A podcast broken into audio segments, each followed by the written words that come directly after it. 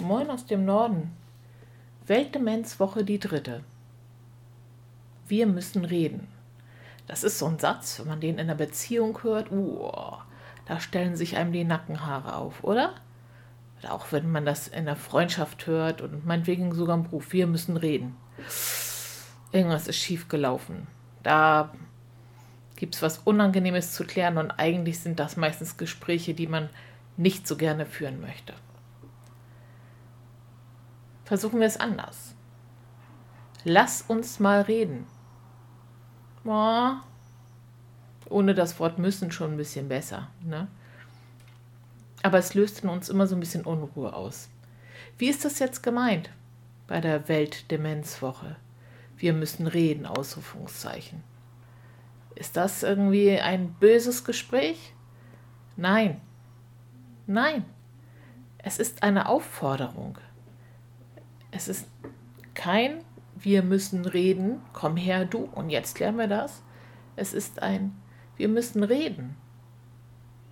Wir müssen reden und sprechen und miteinander kommunizieren über das, wie es ist, was ist, wie es uns damit geht, was wir gut können, wo unsere Probleme sind, wo brauchen wir Hilfe, wo wünschen wir uns ein anderes Verhalten in der Gesellschaft von unseren Mitmenschen, von unseren Nachbarn? Wir müssen reden über das, was uns bewegt. Denn wenn wir wollen, dass sich etwas ändert in unserem Leben, dann müssen wir das auch mitteilen. Wir können nicht alles alleine machen. Und so geht es eben auch im Bereich Demenz. Wir müssen reden. Und wir müssen auch mal nachfragen. Sag mal, Mama, wie fühlt sich das für dich an? Wie fühlt sich das an in deinem Kopf? Ich habe heute ein Video zum runden Tisch von der Alzheimer Gesellschaft gesehen. Entschuldigen Sie, das war mein Handy. Habe ich nicht ausgemacht, Sünde.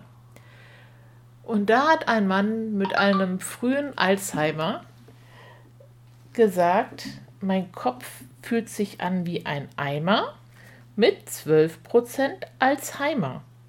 Und dann haben er und seine ganzen ähm, Mitkollegen aus der Selbsthilfegruppe, so möchte ich die jetzt mal nennen, äh, miteinander gelacht. Mein Kopf fühlt sich an wie ein Eimer mit 12% Alzheimer. Das war mir so ein Vergnügen diese Truppe da zu sehen, die unheimlich viel miteinander auch unternommen hat. Lassen Sie uns reden. Lassen Sie uns von Ängsten sprechen. Lassen Sie uns verstehen, was in den Menschen los ist, sowohl in den betroffenen Menschen, und ich habe jetzt extra nicht gesagt von Demenzbetroffenen, weil das natürlich für andere Sachen auch gilt, als auch in den begleitenden angehörigen Menschen. Wir müssen reden dann geht es uns allen ein bisschen besser. Dem einen fällt das Reden leichter, den anderen ein bisschen schwerer. Ich rede für mein Leben gern.